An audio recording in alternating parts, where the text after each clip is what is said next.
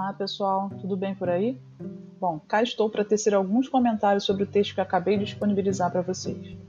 Trata-se de um texto sobre a crise de 29. Bom, mas por que falar desse evento tão específico? Bom, a ideia é que. Olá pessoal, tudo bem por aí? Bom, cá estou para tecer alguns comentários sobre o texto que acabei de disponibilizar para vocês. Trata-se de um texto sobre a crise de 29. Bom, mas por que falar desse evento tão específico? A ideia é que compreendê-lo permite que a gente entenda um pouco mais sobre o funcionamento do capitalismo, em especial na sua fase financeira monopolista, estabeleça ainda relações com a dinâmica produtiva da época e ainda que a gente inicie o debate sobre políticas econômicas e o papel dos estados. Né? Esse texto ele ajuda a gente a destacar algumas características do liberalismo, falar da sua crise, que é evidenciada pela própria crise de 29.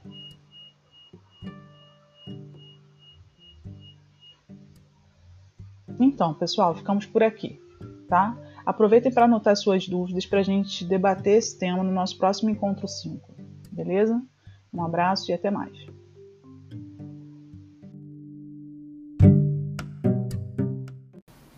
Bom, vamos lá. O texto sobre a crise de 29 começa chamando a atenção para a percepção de prosperidade e euforia que dominavam nos Estados Unidos nos chamados loucos anos 20. Era um contexto marcado pelo crescimento industrial, pelo crescimento do emprego, pela difusão do rádio, do cinema, pela expansão e divulgação de esportes, pela criação de ícones associados ao desenvolvimento tecnológico, né, como os feitos da indústria automobilística como o primeiro voo intercontinental sem escalas e a construção de alguns arranha-céus, né, exemplo do edifício Chrysler em Nova York.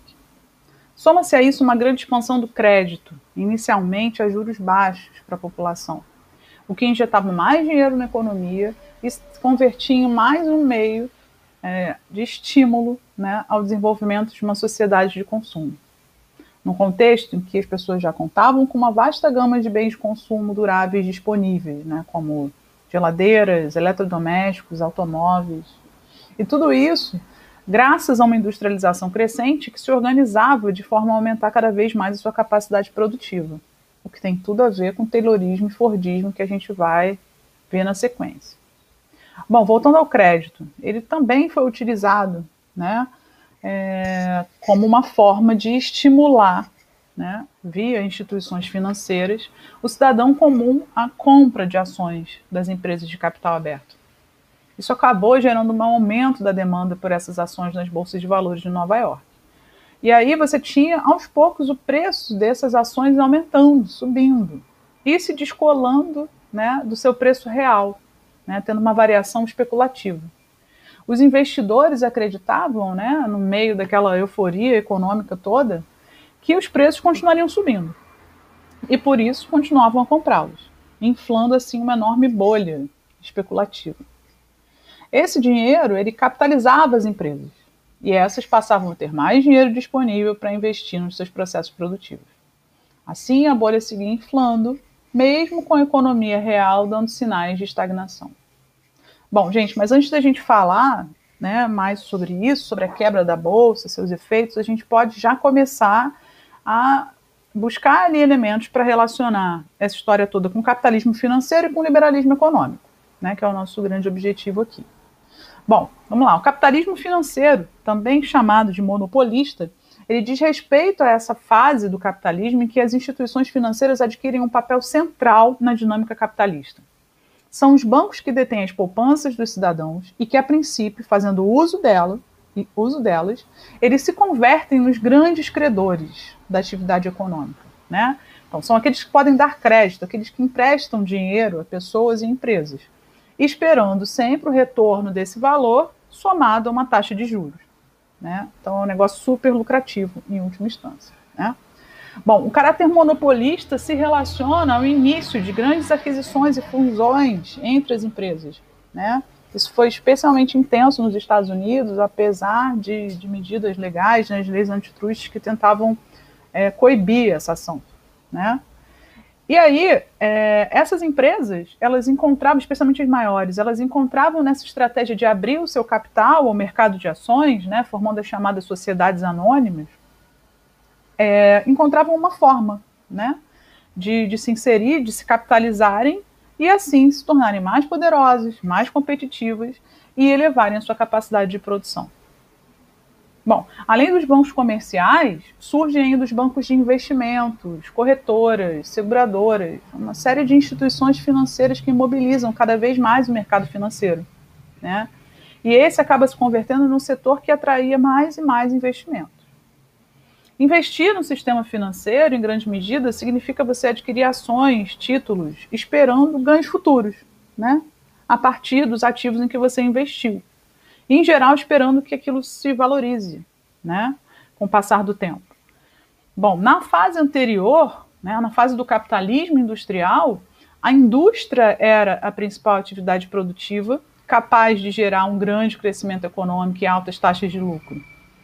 Então, investia-se nesse setor, que era capaz de produzir coisas reais e que tinha um efeito bem direto na economia, como a geração de empregos, por exemplo. Né? Investir dinheiros em ações ou outros produtos no mercado financeiro não necessariamente, e eu acho que atualmente, acho que na maioria das vezes, não significa que esse investimento ele vai se converter em produção, né? Ou estimular tão diretamente setores comerciais ou de serviços, que, por sua vez, gerem efeitos econômicos mais palpáveis. É importante dizer que nesse contexto, no contexto do início do século XX, os bancos norte-americanos eram os maiores credores do mundo. Assim, eram peças fundamentais no financiamento, por exemplo, da reestruturação econômica dos países europeus depois da Primeira Guerra Mundial. Ele sai, né, depois, da, depois da guerra, com uma indústria ibérica ainda mais forte, né, como um grande exportador de produtos agrícolas e industrializados. Bancos e investidores europeus também investiram no pujante mercado financeiro dos Estados Unidos. Já no início do século XX, a Bolsa de Valores de Nova York era, era o principal centro internacional de investimento. Então, assim, a gente tem um mercado financeiro global cada vez mais estruturado e que cada vez mais se mostrava interdependente. Já dá para começar a perceber o tamanho da crise instaurada com a quebra da Bolsa de Nova York em 1929. E aí, mas o liberalismo? O que, que tem o liberalismo a ver com isso, né? O liberalismo, quando a gente fala disso, a gente está falando de uma política econômica. Né? E as políticas econômicas elas têm por objetivo definir orientações que o governo deve seguir, né? E as eventuais intervenções que ele deve efetuar, por exemplo, no caso de uma crise. Para o liberalismo econômico, o Estado não deve interferir na ordem espontânea, entendida por eles como natural da dinâmica econômica, tá? A organização da produção, a distribuição de bens, o funcionamento do sistema financeiro devem ser deixados à iniciativa privada né, e ao funcionamento do mercado, com as suas dinâmicas né, e variações da oferta da, da demanda.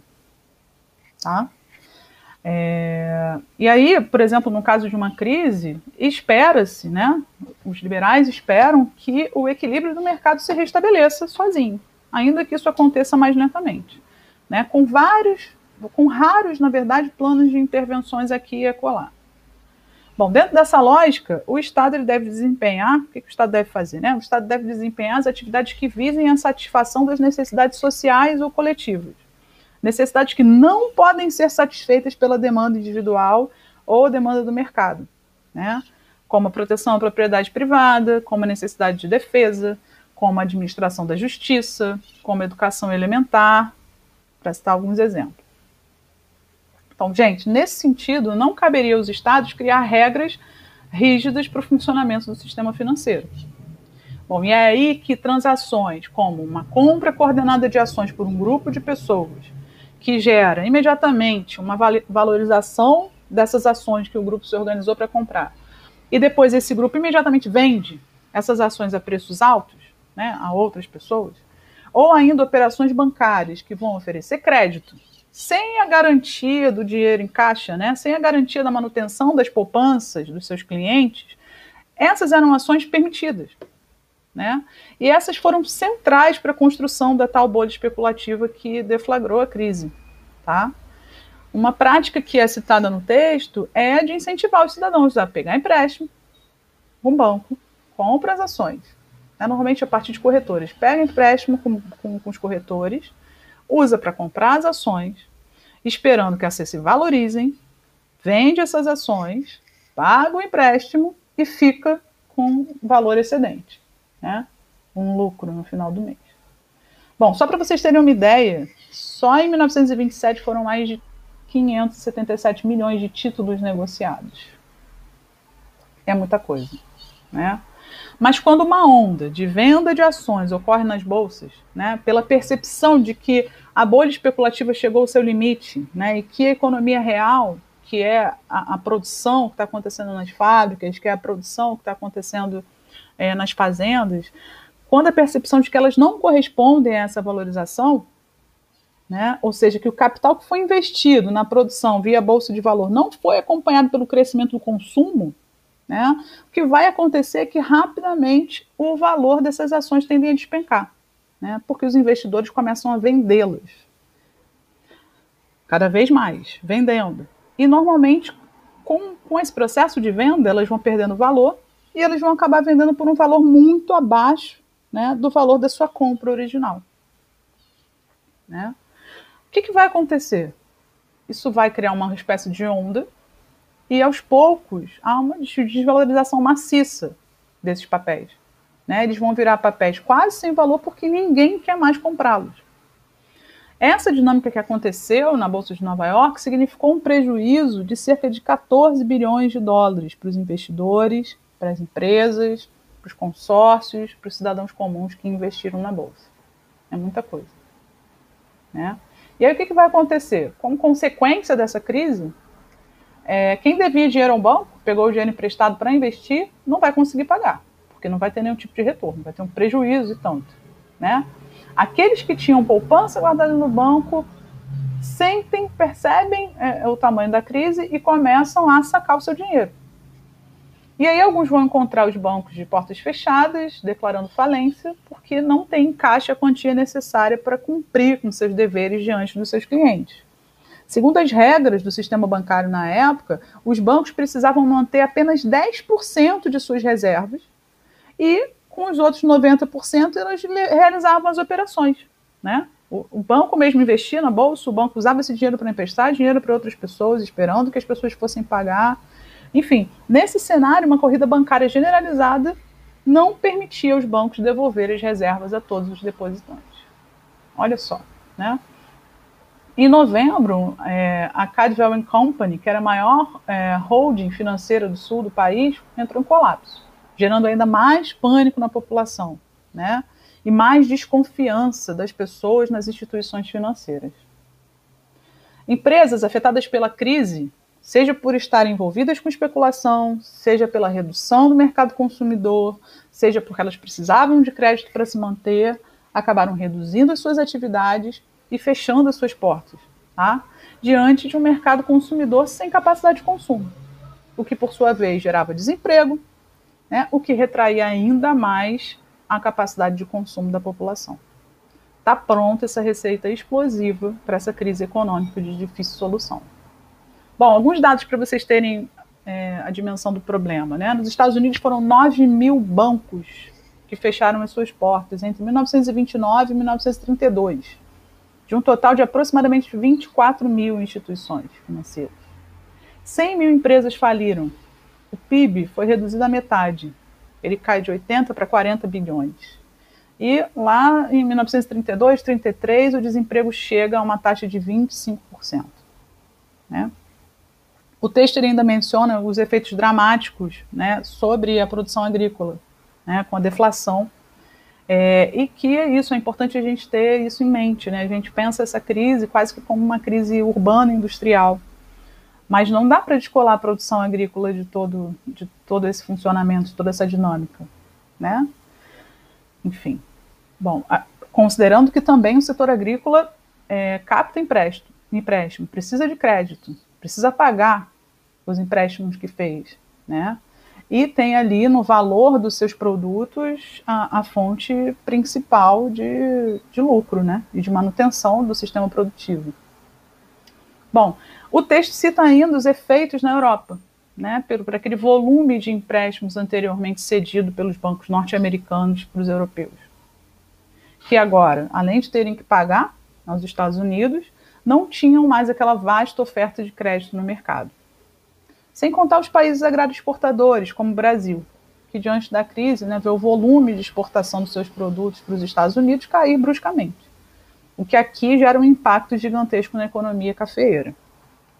A gente pode pensar no Canadá, né?